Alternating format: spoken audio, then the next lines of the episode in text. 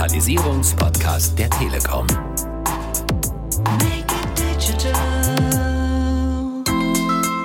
Wenn wir uns ein Auto kaufen, dann sind wir es gewohnt, da fahren wir alle zwei Jahre mit zum TÜV, da fahren wir regelmäßig zur Werkstatt. Beim Computer sind wir häufig noch so, wir installieren den einmal und dann läuft der. Sie merken erst dann, wie abhängig Sie sind, wenn die IT dann mal komplett ausfällt. Also es kann sehr schnell sehr, sehr teuer werden. Make it digital. Ganz herzlich willkommen zum Podcast der Telekom rund ums Thema Digitalisierung. Digitalisierung einfach machen. Ich bin Marion Kessing und ich darf heute durch den Podcast führen. Ich freue mich, dass ihr reinhört. Ich sage euch allen Hallo und verspreche, dass es auch heute wieder spannend wird und es lohnt sich unbedingt dran zu bleiben. Wir sprechen ja in unserer aktuellen Staffel über Trends in der Business-Kommunikation und heute geht es dabei um die Sicherheit. Wie schütze ich mich gegen Cyberangriffe von außen? Das klären wir heute zum Beispiel. Und ich habe mal eine Zahl zu dem Thema mitgebracht. Drei Viertel aller Unternehmen hatten bereits einen Ransomware-Vorfall. Ransomware, das ist quasi eine Erpressungssoftware. Die Täter sperren Rechner von Firmen oder verschlüsseln die Daten und machen das erst rückgängig, wenn sie dafür Geld bekommen. Das haben also schon ganz, ganz viele Unternehmen erlebt und die Zahlen steigen in den letzten beiden Jahren um 13 Prozent. Und das verdeutlicht, dass Sicherheit etwas ist, mit dem sich Unternehmen definitiv auseinandersetzen müssen. Natürlich haben wir heute nicht nur Zahlen, sondern auch einen Sicherheitsexperten, der uns viel mehr zum Thema erklären kann. Thomas Scherzig ist bei mir. Thomas ist Chef, Neudeutsch CEO der Telekom Security. Hallo Thomas. Hallo Marion, grüß dich. Thomas, stell dich doch einfach mal unseren Zuhörerinnen und Zuhörern kurz vor. Wer bist du und was ist die Telekom Security? Ja, du hast es ja gerade schon gesagt, ich bin der Chef der deutschen Telekom Security. Wir bieten Sicherheitslösungen primär digitale Sicherheitslösungen für Unternehmen an. Das fängt an vom Mittelstand, geht hoch bis in große Konzerne und wir schützen auch die Deutsche Telekom selber. Ich selbst bin schon seit einigen Jahren, kann man sagen, bei der Deutschen Telekom schon seit über 30 Jahren davon die Mehrheit im Thema Sicherheit unterwegs und bin auch immer noch verantwortlich für die Sicherheit des Konzerns selbst. Ganz wichtiger Mann also, wenn es um Sicherheit geht, bei uns hier im Haus.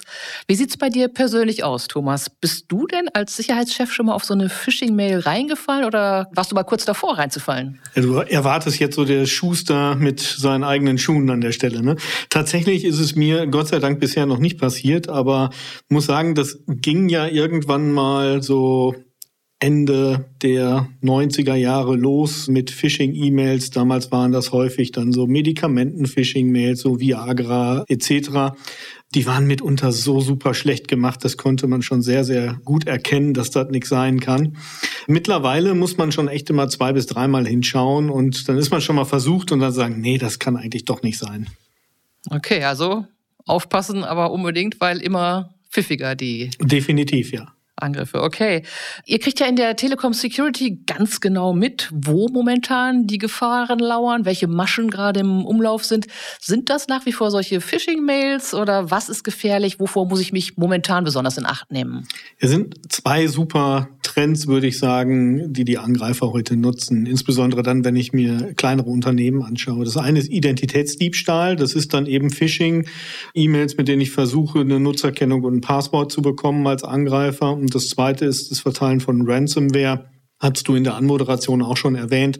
Da geht es dann darum, dass man sowas wie so eine digitale Lösegelderpressung für Daten dann vornimmt.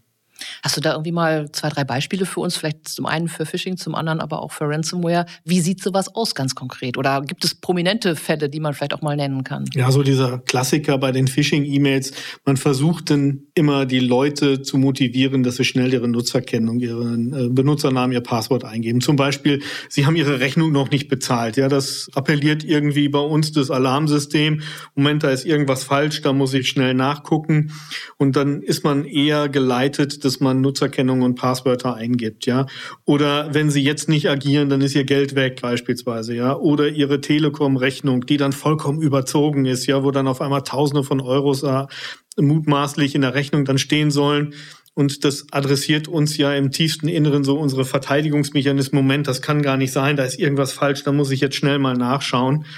Da kann ich immer nur zu raten, da sollte man besser zweimal dann hinschauen auf die E-Mails kommen gleich vielleicht ja nochmal dazu, wie man es genau erkennen kann und wie man sich da schützen sollte. Das Zweite, wenn ich so in Richtung Verschlüsselungstrojaner, Ransomware schaue, da werden immer, immer mehr Unternehmen, Opfer, aber auch Krankenhäuser beispielsweise. Es gab so berühmte Fälle vor zwei Jahren, die durch die Medien gingen von der Uniklinik in Düsseldorf, wo man irgendwo auf eine Anlage in der E-Mail klickt und auf einmal fängt die Software an, den ganzen Computer zu verschlüsseln und verteilt sich automatisch weiter im Unternehmensnetzwerk. Und irgendwann hat man dann gar keinen Zugriff mehr auf seine Daten. Man wird dann meistens kontaktiert von den Angreifern, die fordern dann Lösegeld, meistens dann auch zu zahlen in Kryptowährungen wie Bitcoin beispielsweise damit man dann wieder Zugriff auf die Daten bekommt. Und das wird mittlerweile sogar noch mal weiter gedreht, dass äh, wenn man da nicht bezahlt, was man übrigens nie tun sollte, denn wenn man bezahlt, unterstützt man ja das kriminelle Geschäftsmodell, dann wird gesagt, okay, dann veröffentlichen wir halt deine Daten, wenn du nicht bezahlst. Und es gibt sogar noch eine dritte Stufe, dass man dann mittlerweile anfängt, die potenziellen Kunden von Opfern dann zu erpressen. Also Beispiel, mittelständisches Unternehmen ist Opfer von so einem Angriff geworden, Daten sind verschlüsselt, die Angreifer haben vorher sich aber die ganzen Daten gestohlen. Und dann gehen sie auf einmal die Kunden dieses Unternehmens an und sagen, hey, wir haben da Daten von dir, die wir bei dem und dem Unternehmen gerade gefunden haben. Und wenn du nicht bezahlst, dann veröffentlichen wir diese Daten. Also quasi eine Dreifacherpressung, wenn man so will. Es klingt wirklich skurril. Äh, nimm uns mal mit auf die Seite der Täter ein Stück weit. Was treibt die denn um, wenn du sagst, man sollte eigentlich natürlich nicht bezahlen an der Stelle, sich nicht erpressen lassen, aber deren Ziel ist doch schon irgendwo, dass sie Geld bekommen oder wollen die an die Daten wirklich ran? Was ist deren Ziel im Allgemeinen? Nee, die Daten interessieren die eigentlich gar nicht selber, sondern sind dann nur Mittel zum Zweck. Ich will jetzt nicht sagen, dass die Daten grundsätzlich immer uninteressant sind. Es gibt natürlich auch wirklich zielgerichtete Angriffe, wo es genau um Spionage geht. Das ist aber meines Erachtens nach der wirklich wirklich kleinste Prozentsatz von den Angriffen, die wir heute sehen. In den allermeisten Fällen geht es wirklich darum, Geld zu verdienen durch Erpressung. Mhm.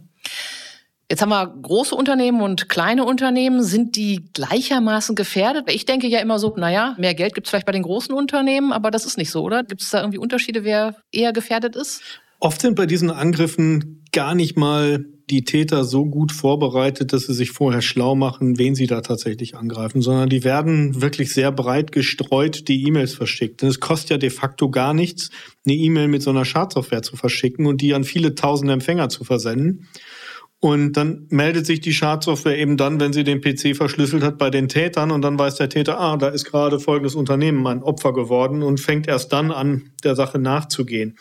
Also vieles von dem, was wir heute hören in den Medien, da ist ein bestimmtes Unternehmen Opfer eines zielgerichteten Angriffs geworden, würde ich gar nicht so als zielgerichtet betrachten, sondern das ist eher so der ich sag mal, Schuss in den Wald rein und äh, dann hat es irgendeinen erwischt, der dann Opfer geworden ist. Aber da versucht man dann natürlich dann Geld rauszuholen von der Täterseite. Das heißt, die Täter schicken wirklich willkürlich einen Strauß von Mails raus und wissen gar nicht, wer am Ende das Opfer ist, sondern kriegen das dann erst gemeldet, wenn einer angebissen hat. Genau, tatsächlich ist das häufig so, weil es ist ja für die auch relativ einfach, eben viele E-Mails rauszuschicken. Es kostet die nichts und sie sehen dann am Ende, wer Opfer geworden ist und geht dann dementsprechend weiter nach. Das ist so quasi, als wenn ich versuchte im Taschendiebstahl erstmal in der Stadt wahllos allen das Portemonnaie zu stehlen, was natürlich objektiv gar nicht geht, aber im Internet funktioniert das hervorragend leider.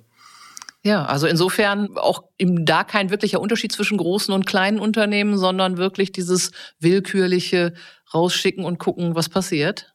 Absolut, ja. genau so ist das. Ja.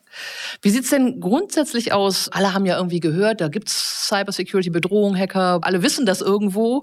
Aber so ein bisschen wie Zahnarzt will man auch sich ungern mit beschäftigen und trotz allem ist es irgendwie nötig. Wie sieht das aus bei der Security? Große Unternehmen versus kleine Unternehmen? Hast du da so ein bisschen Überblick? Wie gehen Unternehmen damit um oder wie sollten sie damit umgehen?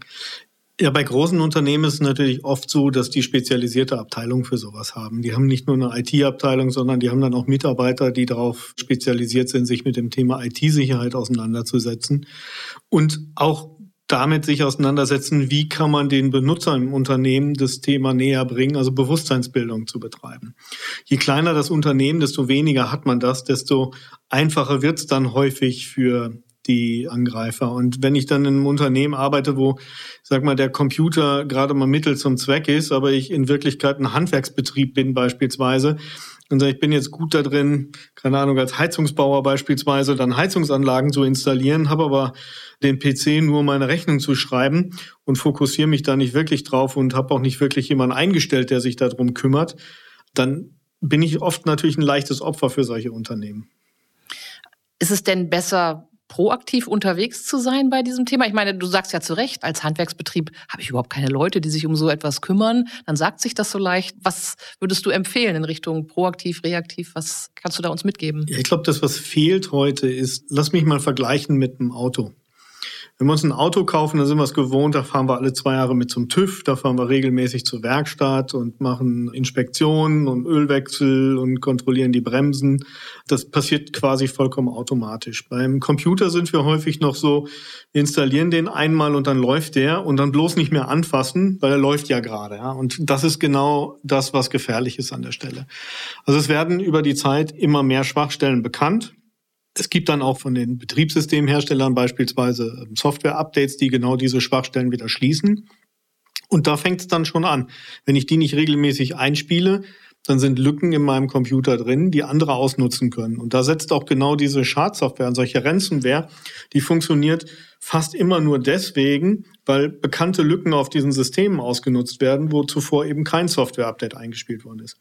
Und wir kennen das alle, ne? man sitzt an seinem Computer und dann kommt die Meldung hoch, Software-Update jetzt oder später einspielen, ja, und Hand aufs Herz, wer sagt dann später, wer sagt jetzt. Das Problem später. ist, eigentlich müsste es heißen, jetzt oder zu spät einspielen, ja? ja, damit eigentlich mal das Bewusstsein dafür kommt, denn wer da auf später klickt, der hat zumindest eine große Wahrscheinlichkeit, dass er Opfer wird von so einem Angriff. Denn die Angreifer sind mittlerweile sehr, sehr schnell. Das heißt, wir erleben das auch, wenn eine neue Schwachstelle bekannt wird und es ein Software-Update gibt, dann dauert es nur wenige Stunden, bis man wirklich breite Angriffe durchs Internet sehen, die gerade versuchen, solche Schwachstellen auszunutzen. Lass uns noch mal ein bisschen auf die kleinen und mittleren Unternehmen wirklich gucken. Du hast gesagt, ja, Updates, Lücken in der Software, das ist so eine Schwachstelle. Ist das die größte Schwachstelle oder würdest du sagen, da gibt es noch andere? Also es ist definitiv eine der ganz großen Schwachstellen ist das Thema Software-Update, was wir in den Griff kriegen müssen. Dann sollte mindestens mal eine Sicherheitssoftware installiert haben. Sagen wir, wenn ich ein Unternehmen habe mit nur einem PC vielleicht oder zwei oder drei, sollte ich auf jeden Fall mal eine Virenschutzsoftware drauf haben auf dem Rechner. Ich sollte die Software-Updates regelmäßig machen. Und die größte weitere Schwachstelle ist so das Verhalten des Menschen. Ich sage jetzt nicht, der Mensch ist das Problem an der Stelle. Oft ist die IT das Problem, die es dem Menschen halt schwierig macht und es wenig intuitiv macht. Aber manchmal sollte man schon die Frage stellen, kann das jetzt wirklich sein, was da in der E-Mail steht? Jetzt schreibt mir die Postbank, dass ich meine Daten eingeben soll. Ich habe aber gar kein Konto bei der Postbank, sondern vielleicht bei der Sparkasse. Dann merke ich ja, das kann gar nicht sein. Aber es gibt trotzdem Leute, die dann trotzdem ihre Daten dann eingeben, da ihre Nutzerkennung und Passwörter. Und ist mal dieses Hinterfragen, dieses Bewusstsein bilden, dieses, kann das wirklich gerade sein? Ist das wirklich plausibel, was da von mir verlangt wird jetzt gerade? Das ist schon auch eine große Schwachstelle, dass viele Menschen gar nicht drüber nachdenken und es dann einfach für selbstverständlich nehmen und dann ihre Daten eingeben. Ihr habt dazu auch eine, wie ich finde, sehr interessante Zahl mitgebracht, nämlich dass 96 Prozent aller erfolgreichen Angriffe mit einer E-Mail beginnen. Und das ist ja genauso wie du sagst, dass das das Einfallstor an vielen Stellen ist. Und das sind natürlich auch Mails, die im Zweifel an ganz normale Mitarbeiterinnen und Mitarbeiter gehen im Unternehmen. Das heißt, Mitarbeiter und deren Sensibilisierung spielt eine wichtige Rolle, äh, um das in den Griff zu bekommen oder entsprechend vorzubereiten. Ja, es ist nicht nur der Mitarbeiter, das muss sogar noch weitergehen. Eigentlich die Sensibilisierung für jeden spielt eine große Rolle, der mit dem Internet irgendwie verbunden ist. Das fängt bei dem Privatkunden an, denn auch die Leute zu Hause, die Opfer werden von einem Cyberangriff, deren Computer können wiederum missbraucht werden, um andere damit anzugreifen. Ja. Also jeder, der irgendetwas mit dem Internet verbindet, sei es sein PC, sein Babyphone und sonst, muss sich halt Gedanken darüber machen, wie sichere ich das, wie schütze ich das heute. Mhm. Wenn wir uns nochmal die Mails angucken, du hast gesagt, sensibel damit umgehen, gesunder Menschenverstand etc. Jetzt früher war das ja so, die Rechtschreibung war Hanebüchen und dann hat man es weggeklickt im Zweifel. Aber das ist ja alles deutlich raffinierter geworden mittlerweile. Woran erkenne ich denn jetzt die Mail, die im Zweifel die falsche ist? Also der erste gute Tipp ist wirklich, zu hinterfragen, kann das gerade sein? Macht das Sinn? Ist es wirklich plausibel? Damit kriegt man schon einen großen Teil rausgefiltert. Es ist mittlerweile nicht mehr so, wie es in der Anfangszeit war, dass die E-Mails dann mit einem sehr fehlerhaften Deutsch, sage ich mal beispielsweise, geschrieben worden sind, dass sie vom Layout her gar nicht so aussahen, wie jetzt zum Beispiel die Telekom-E-Mail, wo ich meine neue Rechnung mitgeschickt bekomme. Das haben die Täter mittlerweile deutlich besser im Griff. Das heißt, die sehen schon sehr, sehr authentisch drauf. Grundsätzlich sollte man mal sagen, immer dann, wenn mich einer auffordert, meine Nutzerkennung und mein Passwort einzugeben per E-Mail, ist das schon ein guter Hinweis drauf, sollte man besser lassen an der Stelle. Eine Bank wird das niemals tun. Auch wir als Telekom werden das niemals tun, die Benutzer so dazu aufzufordern. Das ist schon der erste wirklich gute Indikator dafür. Das nächste ist, sag ich mal, klickt bitte nicht auf irgendwelche Links drauf in E-Mails. Wenn man draufklickt, kann es schon zu spät sein. Wenn man es dann aber trotzdem gemacht hat und dann kommt die Webseite, auf der man Nutzerkennung und Passwort eingibt, dann kann man oben in der Browserzeile mal nachgucken, dann steht da vielleicht nicht telekom.de, was da normalerweise steht, sondern steht da irgendetwas. Okay.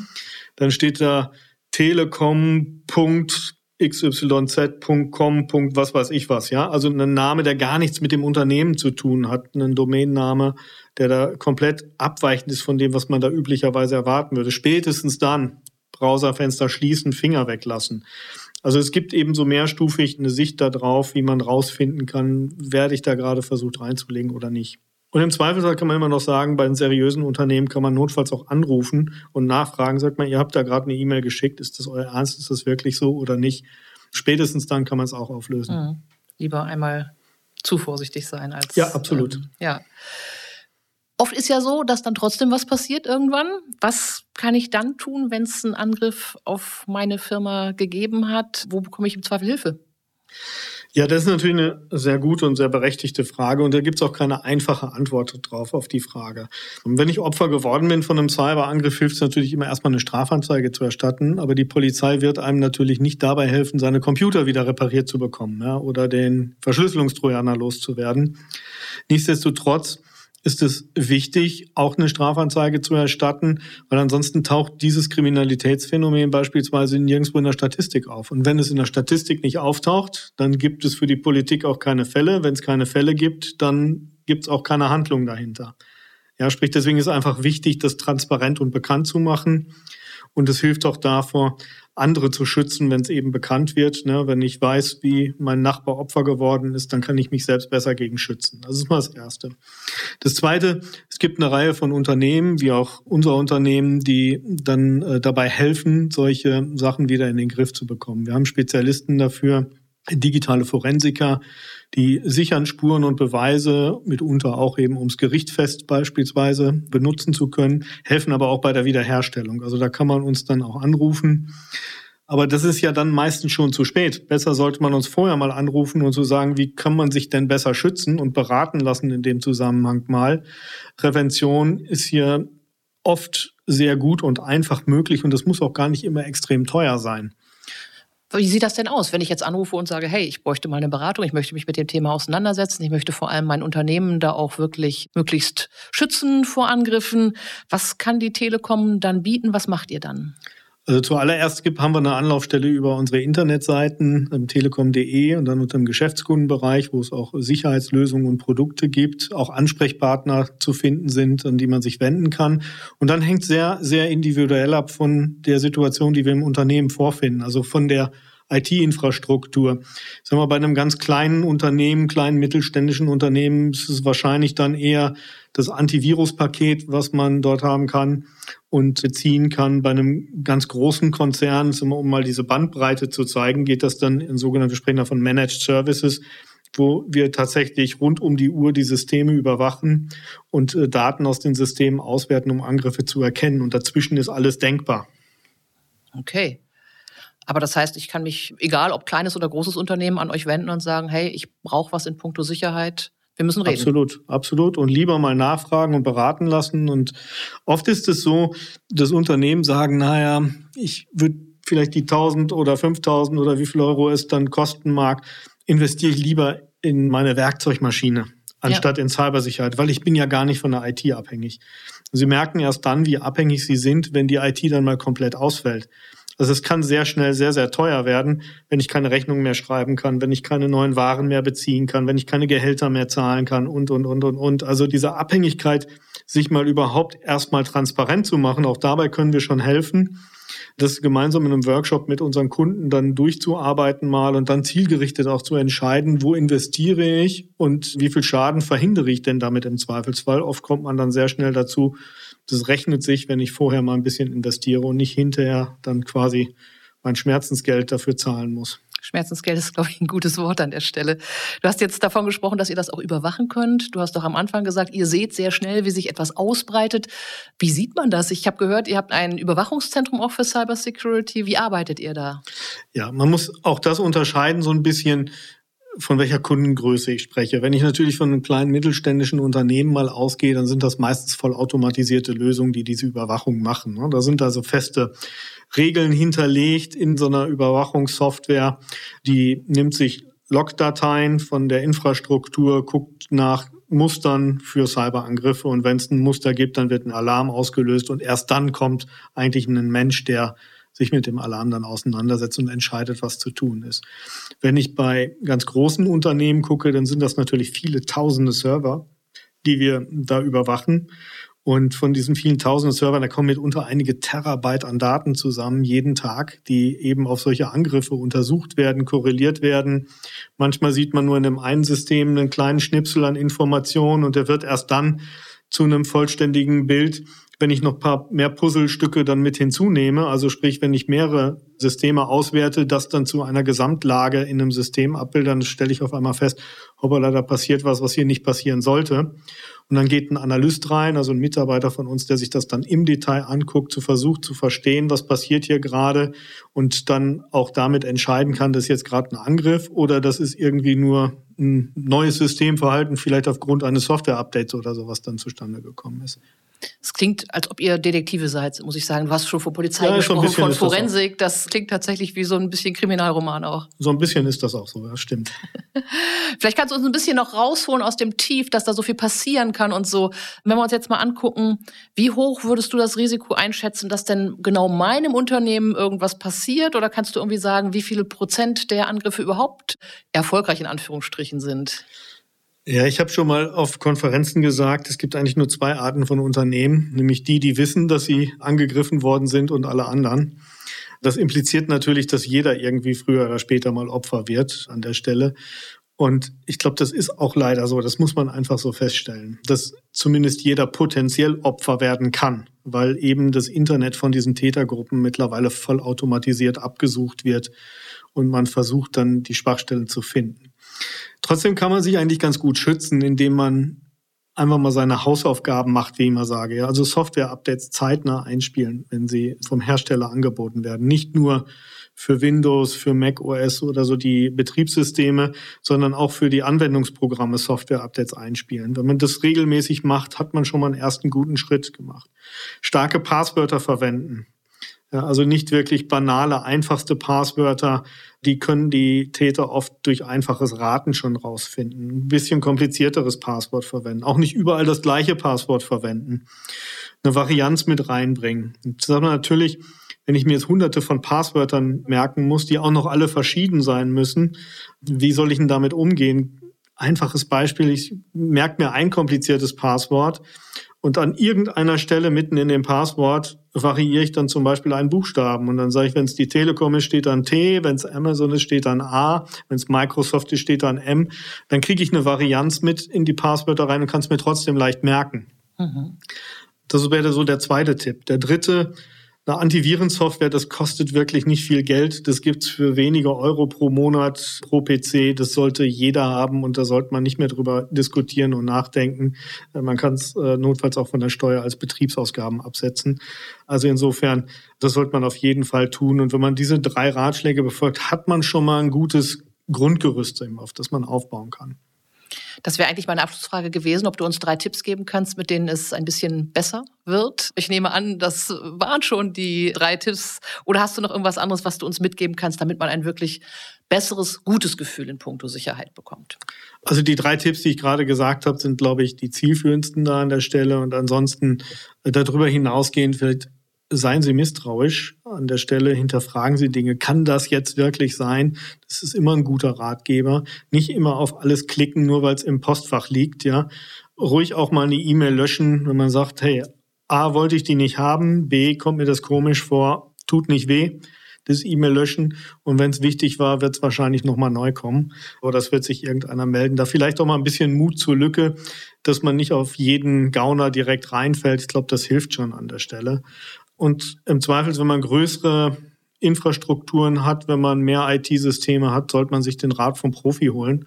Aber möglichst nicht erst dann, wenn das Kind in den Brunnen gefallen ist, sondern es macht mehr Sinn, einfach vorher einen Deckel auf den Brunnen zu legen. Also rechtzeitig an das Thema denken und sich da entsprechend vorbereiten. Ist meist noch übrigens viel, viel billiger, das so rumzumachen. Ne? Auch kein schlechter Tipp, in der Tat. Okay, Tipps und Tricks rund um die Sicherheit vom CEO der Telekom Security von Thomas Schersig. Ganz herzlichen Dank, Thomas. Sehr gerne, Marion.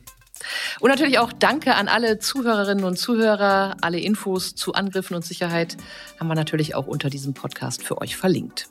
Und alle vorherigen Folgen zu den Trends der Digitalisierung in der Business-Kommunikation könnt ihr euch natürlich nachhören. Ihr findet sie auf telekom.de slash podcast und auf allen Streaming-Plattformen.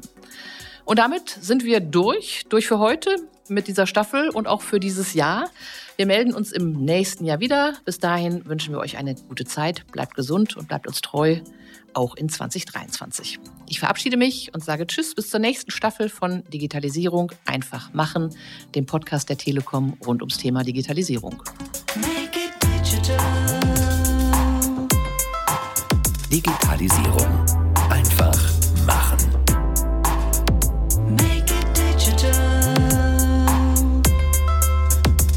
der Digitalisierungspodcast der Telekom.